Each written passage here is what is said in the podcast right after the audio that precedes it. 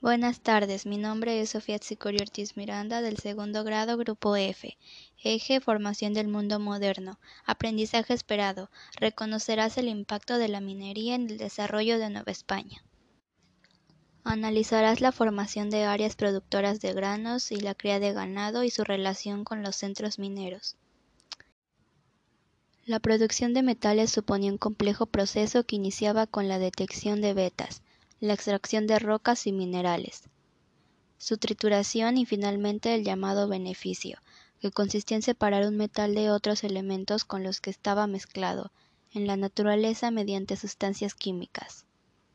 Azogue, elemento metálico líquido que reacciona separando la plata y el oro. En Nueva España era muy escaso este metal, por lo que debían importarse de España y de Perú, donde sí existían ricos yacimientos. Para comunicar las minas que se iban descubriendo en el norte de Nueva España y a los poblados que construían alrededor de ellas, se fue creando una importante red de caminos. El más importante se conoció como Camino Real de la Plata o Camino Real de la Tierra Adentro. Este camino iniciaba en la Ciudad de México, pasaba por Querétaro y continuaba hacia Guanajuato hasta llegar a Zacatecas. El camino tenía múltiples ramales para comunicar aquellos poblados y reales minas que no estaban situados sobre el camino principal. El camino real de la Plata fue empedrado completamente para facilitar el uso de carretas, diligencias, caballos y mulas que transportaban alimentos y todo tipo de mercancías a las ciudades del norte, y también para llevar plata a la Ciudad de México.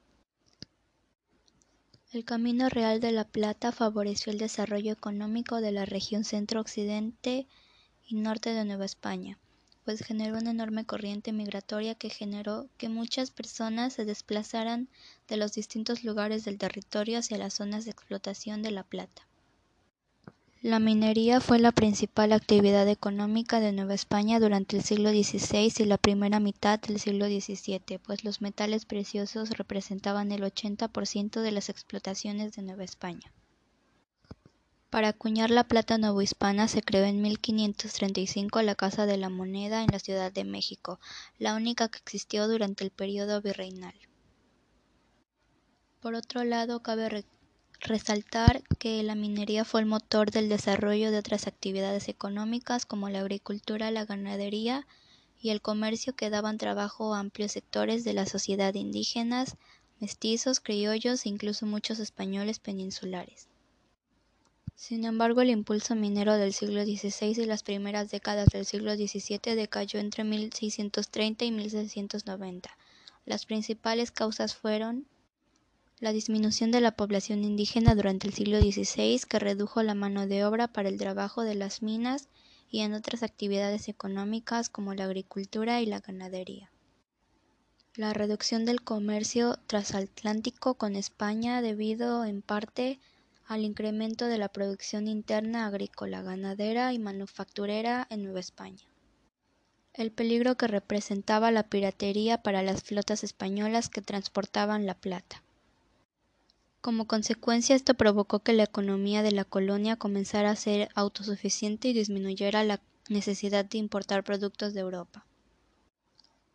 Por lo que al reducirse el intercambio comercial con España sobrevino un desabasto de azogue, pues ese metal era indispensable para beneficiar la plata y se importaba casi en su totalidad por lo que al reducirse el intercambio comercial con España sobrevino un desabasto de azogue, pues ese metal era indispensable para beneficiar la plata. Se importaba casi en su totalidad de la península ibérica. La escasez de azogue provocó que disminuyera la producción de plata y la que se producía en la colonia comenzó a circular en grandes cantidades dentro del territorio novohispano, ya que el traslado hacia España era muy peligroso debido a la piratería. A lo largo del siglo XVIII la producción minera se recuperó debido en parte a que en las últimas décadas del siglo anterior la corona española incrementó el abasto de azogue y otorgó créditos a los pequeños productores mineros.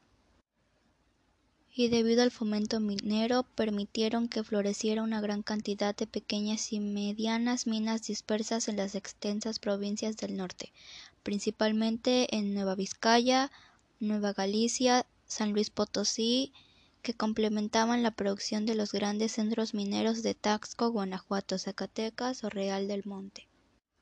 Esto también favoreció a los peninsulares, dueños de minas y haciendas que habían amasado grandes fortunas. Entre otros beneficios se les otorgaron nuevos títulos de nobleza. A principios del siglo XIX la bonanza minera cayó nuevamente debido a la inestabilidad política que enfrentó la monarquía española en la primera década de ese siglo. A raíz de la colonización de América surgió un intenso intercambio global de productos animales y vegetales, con lo que se modificó no solo el paisaje, sino también la forma de vida de los habitantes indígenas y las costumbres de los españoles en este continente. Los españoles también trajeron nuevas semillas e incorporaron técnicas agrícolas como la rotación de cultivos, el arado, el uso de abono animal y herramientas como picos y palas. El cultivo de trigo se introdujo poco a poco en Nueva España, pero no fue bien aceptado por los indígenas debido a que ocupaba las tierras que destinaban a sus propios sembradíos y requería de más cuidados. Por ello, en un principio los indios solo cultivaron el trigo que se les exigía como pago de tributo y el resto de la producción de ese cereal quedó en manos de los españoles. Más tarde los indígenas se vieron forzados a cultivar también otros productos traídos desde Europa, cereales como cebada y avena, así como vid, olivo, cáñamo y caña de azúcar. Sin embargo, a finales del siglo XVI, la corona expidió una ley que prohibía el cultivo de ciertos productos como el vid y el olivo, para proteger los intereses de los agricultores en España.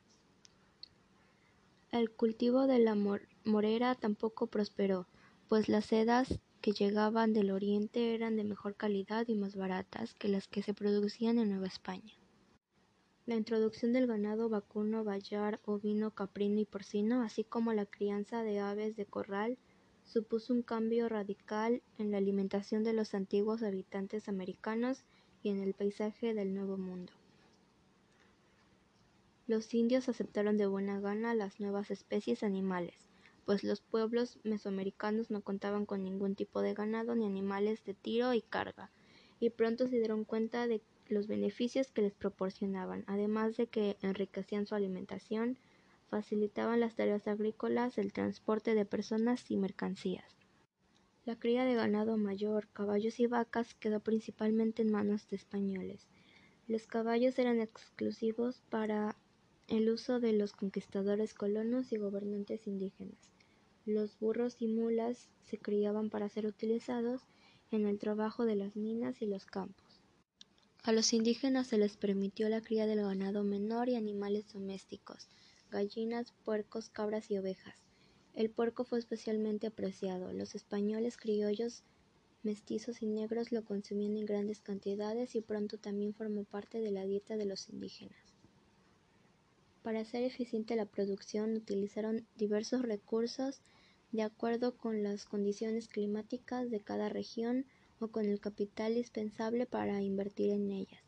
Cultivos de temporal, de rotación, de riego mixtos, uso de abonos y explotación de bosques en cuanto a las actividades agrícolas como el pastoreo, hubo potreros, atos y rebaños para las actividades ganaderas. Por su parte, el cultivo comercial se realizó primero en la cuenca del Valle de México y Puebla, aunque después se extendió hacia la zona de Bajío y Oaxaca. La caña de azúcar se cultivó principalmente en el actual estado de Morelos.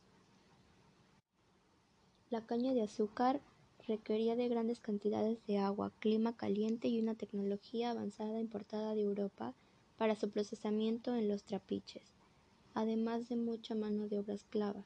Todo ello demandaba inversiones cuantiosas. Por su parte, el cultivo comercial del trigo se realizó primero en la cuenca del Valle de México y en Puebla, aunque después se extendió hacia la zona de Bajío y Oaxaca. La caña de azúcar se cultivó principalmente en el actual estado de Morelos y en las costas del Golfo de México y llegó después hasta las costas de Guerrero, Michoacán, Colima y Jalisco.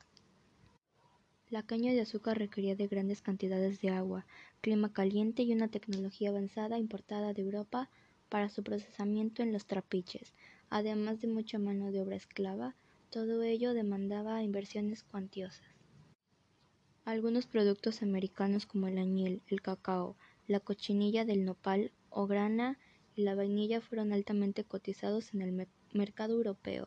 La grana o cochinilla del nopal se usaba como colorante, especialmente para teñir vestidos, y llegó a ocupar el segundo lugar entre las exportaciones solo después de la plata. La ganadería era una actividad económica que se realizaba en las estancias, ranchos dedicados mayormente a la ganadería y en las haciendas donde se efectuaban actividades agrícolas y también ganaderas. Cultivos de temporal son aquellos cultivos que dependen de la lluvia. Cultivos de rotación, técnica que consiste en cultivar distintas plantas en un mismo terreno durante distintos ciclos, con ello se enriquece la tierra. Potrero, lugar destinado a criar y pastar caballos. Hato, sitio que elige pastores fuera de las poblaciones para comer y dormir mientras cuidan al ganado. Trapiche, molino para extraer el jugo de algunos frutos como la aceituna y la caña de azúcar. Añil, colorante azul oscuro que se obtenía de una planta del mismo nombre, conocida como Xiquilitl en lengua, en lengua náhuatl. Cochinilla, colorante rojo que se obtenía de un insecto del mismo nombre, que es parásito del nopal. La agricultura y la ganadería eran actividades económicas muy importantes para quien habitaba en Nueva España.